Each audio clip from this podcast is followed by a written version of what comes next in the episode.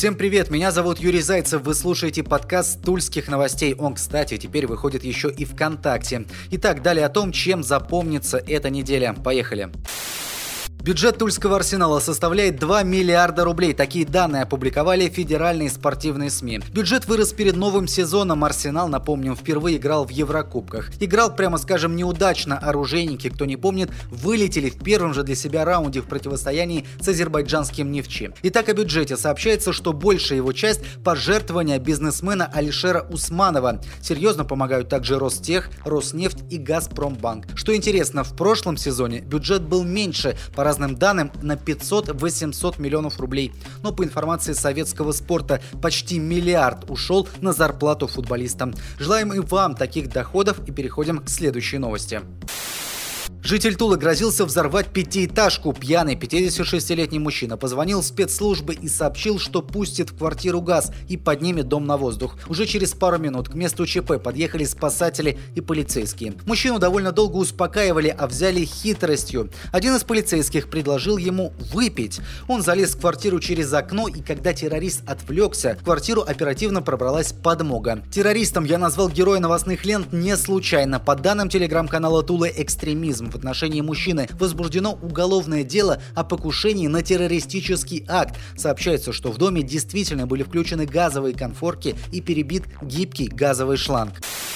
Более 11 миллионов рублей выделит из бюджета Тулы на проект реконструкции Демидовского моста. Подрядчик определен, это компания из Воронежа. Сообщается, что реконструирован будет весь участок от улицы Пролетарской до улицы Октябрьской, в том числе трамвайные пути. Срок проектирования 335 календарных дней с момента заключения контракта. Так что, водители, готовьтесь. Но есть и приятные новости. 20 августа планируется открыть движение по Баташовскому мосту. Планировалось это сделать 1 сентября, но уже совсем скоро движение организуют по одной полосе. Что касается полной реконструкции моста, то на данный момент ведется подготовка аукционной документации.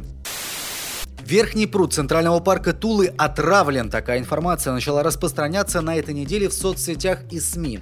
Распространил ее местный экоактивист. Он заявил, что в пруд стекает канализация и ежегодно из-за этого гибнут птицы. В тульских парках прошлись вокруг пруда, посмотрели и понюхали. Запах есть, заявили там, но исходит он от открытых канализационных люков на улице рабочего полка. Никаких стоков в пруд обнаружено не было. Пробы воды, тем не менее, были взяты. Результаты экспертизы обещают обещают опубликовать в открытом доступе. А вот в реке Осетр в Тульской области пропал 1 миллион рублей. Уплыл он, считает природоохранная прокуратура, в руки компании КСК Групп, которая занималась строительством гидросооружения пруда на притоке реки. Часть работ подрядчикам не была выполнена, а деньги были заплачены. Ущерб региональному Минприроды оценили в 1 миллион рублей. Результаты проверки легли на стол следователям в Веневском районе. Возбуждено уголовное дело по статье «Мошенничество», совершенное в особо крупном размере. Ход расследования природоохранной охранная прокуратура взяла на контроль. Главное, чтобы фигурант уголовного дела не спрятал концы в воду и не вышел сухим из воды.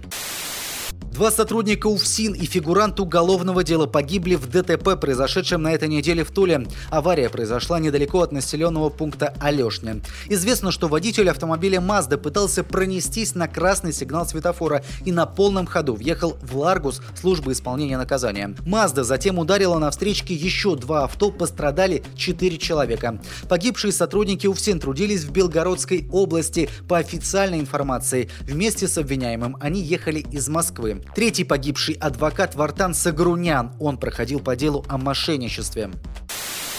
Продолжают всплывать обстоятельства еще одного ДТП, произошедшего на прошлой неделе в Кимовске. Там, напомним, Митсубиши въехал в дерево, погибли три девушки, одна пострадала. А виновник аварии, 30-летний мужчина, скрылся, его вскоре отыскали. Выяснилось, что автомобиль он угнал, выпивал с товарищем, а когда тот пошел спать, взял ключи и поехал кататься. Сейчас водителя отправили под домашний арест. Новость об этом вызвала волну негатива, ведь мужчина обвиняет в гибели троих человек и угоне, плюс он скрывался. По информации информации тульских новостей, мера пресечения может быть связана с состоянием здоровья. У водителя серьезно поломаны ребра, хотя это не помешало ему убежать с места аварии.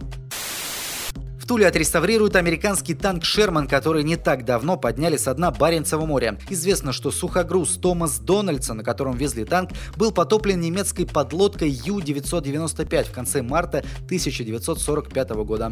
«Шерман» доставили в оружейную столицу и разместили на территории парка «Патриот». Многолетнее пребывание под водой заметно сказалось на состоянии машины. Работы предстоят серьезные. Тульской области вдвое увеличится пособие при рождении третьего ребенка. Речь идет о суммарном объеме ежемесячных выплат для семей, чей третий ребенок родится после 1 января 2020 года. В регионе, кстати, отмечается тенденция к сокращению рождаемости. При этом стабильно сохраняется численность третьих и последующих детей. Соответственно, в регионе увеличивается число многодетных семей. С 2012 года их стало больше в два раза. Так вот о выплатах. Если третий ребенок рождается после 1 января следующего года, то суммарный объем ежемесячных пособий для семьи составит порядка 32 тысяч рублей. Это в два раза больше, чем сейчас рассказали в областном правительстве. Кстати, в июле в регионе родилось больше мальчиков, чем девочек. На свет появилось 543 богатыря и 531 принцесса. Самыми редкими именами стали Венеция, Настасья, Аксинья, Харитон, Яромир и Елисей. На этом у меня все. Читайте и слушайте тульские новости. Меня зовут Юрий Зайцев. Хороших вам выходных. Удачи!